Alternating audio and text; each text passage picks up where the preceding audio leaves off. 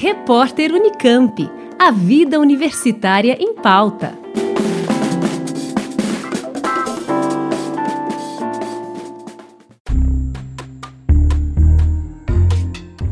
Mesmo do primeiro diagnóstico positivo para o novo coronavírus ser confirmado no Brasil, pesquisadores do Centro Nacional de Pesquisa em Energia e Materiais, o CNPEM, onde está instalado o Sirius, uma das mais avançadas fontes de luz síncrotron do mundo, já haviam conseguido, em tempo recorde, iniciar as pesquisas sobre medicamentos para a Covid-19.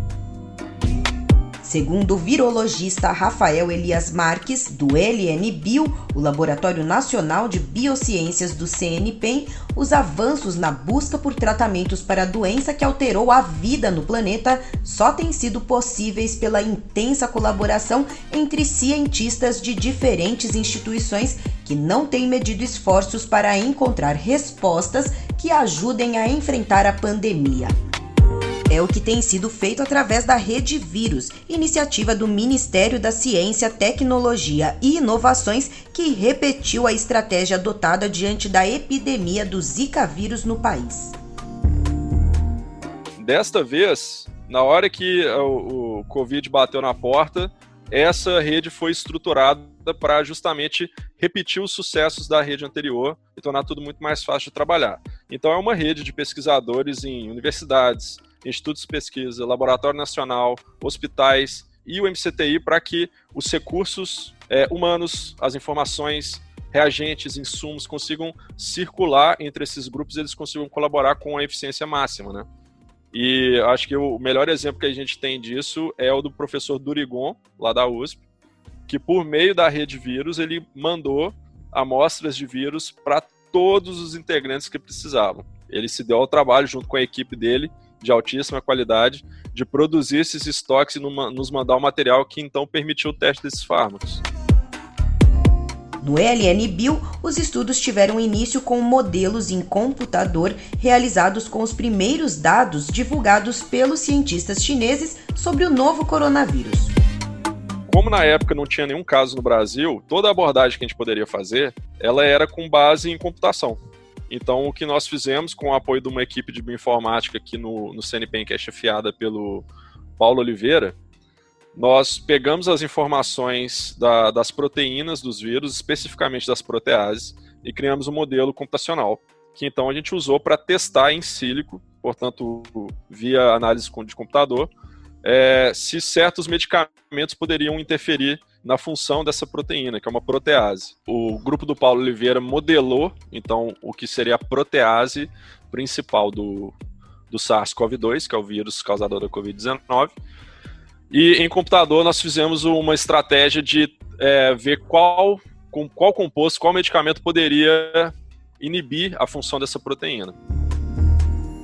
Pesquisa sobre um possível medicamento para a Covid-19 começou com 2 mil compostos já comercializados no Brasil, o que é chamado de reposicionamento de fármacos, uma estratégia para diminuir o tempo, que geralmente leva para desenvolver um medicamento do zero. Nós selecionamos 2 mil compostos e selecionamos especificamente aqueles que já estavam nas farmácias. Porque uma das coisas que nós julgamos e, e vários outros grupos de pesquisa é, é, concordaram e, e, e adotaram uma mesma estratégia, que é você tem que desenvolver um tratamento para uma doença que está acometendo pessoas agora. Pra, se você começar do zero, você vai, em média, demorar por volta de 10 anos para sair do conceito e chegar a um medicamento numa farmácia. Agora, se você já tem um medicamento que você já sabe que é seguro, que você sabe que ele tem eficácia no tratamento de certas doenças, é muito mais rápido você é, tentar estudar essa molécula, porque ela não vai precisar de passar por todas as fases do desenvolvimento de um fármaco. A velocidade com que o LN Bio conseguiu fazer a triagem de tantos medicamentos tem a ver com a abordagem utilizada nos ensaios, chamada screening de alta performance. Um screening de alta performance tipicamente avalia é, centenas de moléculas por dia de ensaio. Então, vamos dizer aí, umas duas, três ordens de grandeza mais rápido, né? Seja em um número maior de compostos ou na, literalmente na rapidez da execução do ensaio.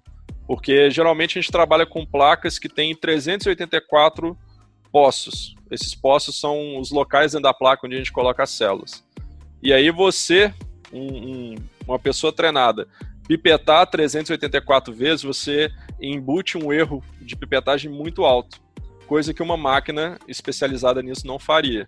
Então, para fazer um screen de alta performance, você precisa das bibliotecas, do maquinário e, obviamente, dos cientistas qualificados a fazer uso e, e interpretação do, desses dados.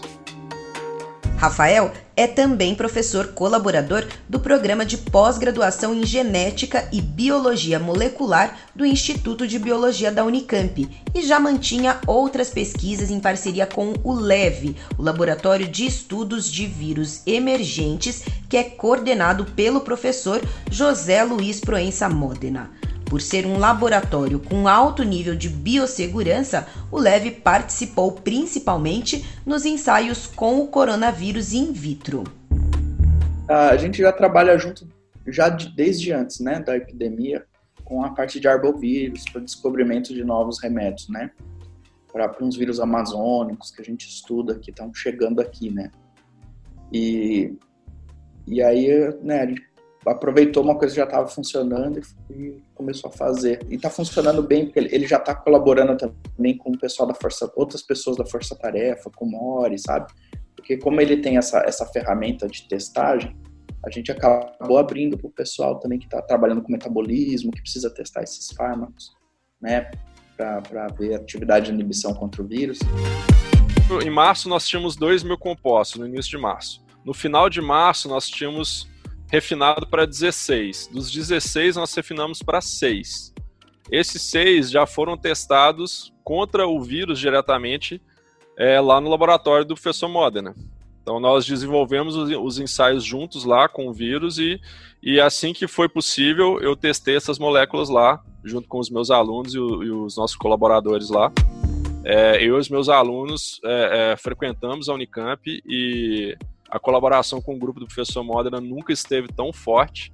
Nós ajudamos eles a, a, a montar o NB3 e botar em funcionamento e fazer os experimentos e vários outros grupos da Unicamp também usam o laboratório do professor. E essa colaboração também tem sido muito, muito legal de vivenciar e fazer parte. Como explica Rafael, para chegar à única molécula que foi encaminhada para os testes clínicos na rede vírus, uma série de critérios foram levados em consideração. É, dessas 16 iniciais que viraram então 6, além da gente pegar as que deram o melhor resultado no, no teste em sílico, a gente pegou aquelas que estavam existem no Brasil, que tem vários medicamentos desses, como o Remdesivir, que não, não está no Brasil hoje, então ele teria que ser importado. É, nós escolhemos um, medicamentos que fossem extremamente seguros, que é uma limitação, era uma limitação na época do uso da cloroquina. Hoje nós sabemos que a cloroquina não tem eficácia no tratamento em seres humanos, mas na época a gente não sabia disso com certeza. E a toxicidade da cloroquina já era um sinal de alarme. Então, tinha que ter no Brasil, tinha que ser segura, tinha que ter eficácia, que é o que nós testamos em seguida, e tinha que ser acessível, porque não adianta a gente selecionar um medicamento que custaria 16 mil reais, por exemplo, para tratar uma doença como essa, a gente excluiria muitas pessoas de ter essa possibilidade de se curar. Então, é, o reposicionamento não seria possível com uma molécula que custa tão caro. Então, esses filtros foram aplicados, chegamos a seis, das seis nós chegamos a duas, e a uma que então foi é, é, sugerida aos nossos colaboradores da rede vírus, do MCTI, que fosse levado a teste clínico. E foi. E essa molécula é a nitazoxanida. Utilizada originalmente como antiparasitário, segundo Rafael, a nitazoxanida já vinha apresentando bons resultados no tratamento de outras infecções virais. Ele foi originalmente desenvolvido como antiparasitário. E ao longo da, das décadas de utilização, o reposicionamento de fármacos já tinha sido aplicado a, a esse medicamento, porque ele passou de, de ser tratamento só para parasitose, para tratar também giardia, infecção por giardia, infecção por norovírus e rotavírus, e no Japão estava sendo estudado e foi aprovado para tratamento de é, infecções por influenza, que é o vírus da gripe. Então essa, esse medicamento ele já vinha sido já estava sendo estudado para outras aplicações, especialmente no tocante a infecções virais. Então, na hora que nós casamos essas informações e a eficácia que a gente teve nos dados dos ensaios, a gente viu que era, naquele momento, a melhor alternativa que a gente tinha. A partir dos resultados positivos obtidos pelo LNBio e pelo LEVE, a nitazoxanida passou, então, para a fase de testes clínicos. Os testes clínicos eles estão sendo é, gerenciados por colaboradores dessa rede vírus que eu mencionei, que compõem diversos pesquisadores de, de várias instituições brasileiras e, e funcionários do MCTI. E tem um grupo no Rio de Janeiro que está controlando, organizando e executando esses ensaios clínicos junto com o pessoal do MCTI. Então, eles são responsáveis por essa execução e, e nós estamos aguardando o, o final dos testes, o andamento, enfim.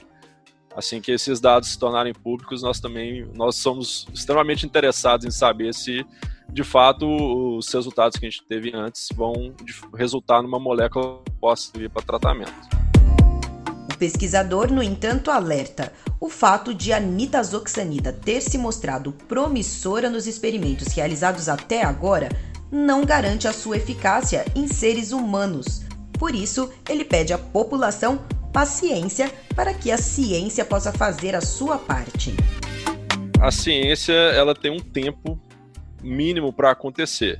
E esse tempo que já está acontecendo agora, para todos os efeitos, é um tempo recorde de desenvolvimento de tudo. Porque essa pesquisa em sílico que a gente realizou, ela, ela foi executada do início ao fim um mês e meio, coisa que demoraria um, dois anos, talvez o trabalho de tese de uma pessoa. E da mesma maneira, a, a concatenação até um ensaio clínico, é, as validações in vitro. O meu time, o time do professor Modena, a gente trabalhou é, virando dia e noite até padronizar os ensaios, fazer esses testes e, e realmente correu tudo muito rápido. Mas aí, à medida que a, a ciência brasileira vai fazendo a, a, o passo a passo com a qualidade devida, é, a população tem que ter paciência, infelizmente, porque não adianta a gente recomendar algo que a gente não tem certeza que funciona. Aí, para uso de cloroquina, de ivermectina e mesmo nitazoxanida, nós só vamos ter certeza, o uso só vai ser recomendado por um profissional de saúde, para começar, e de preferência com base em evidências científicas. E aí a, a gente tem que esperar para ver então se ivermectina e a nitazoxanida vão funcionar em seres humanos. Se funcionarem, ótimo. Se não funcionarem, as pesquisas estão em andamento sempre, sempre tem coisa nova vindo. É por isso que o LNBio segue na busca por outras medicações que possam ser utilizadas no tratamento da Covid-19. Tem várias, várias estratégias para busca de tratamentos, né? A gente pegou uma delas, né? Que é você tentar interferir na replicação do vírus. E mesmo interferir na replicação, tem inúmeros passos que você poderia mexer com isso. Nós temos procurado por novas moléculas e estamos terminando de analisar toda a possibilidade de reposicionamento que possa existir ainda, né?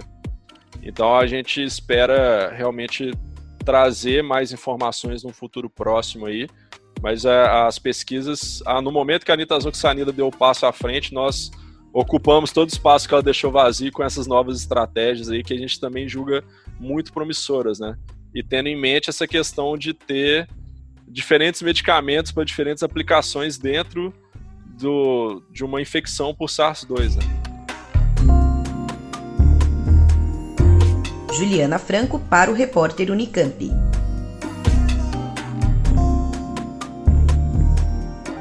Rádio Unicamp. Música e informação de qualidade.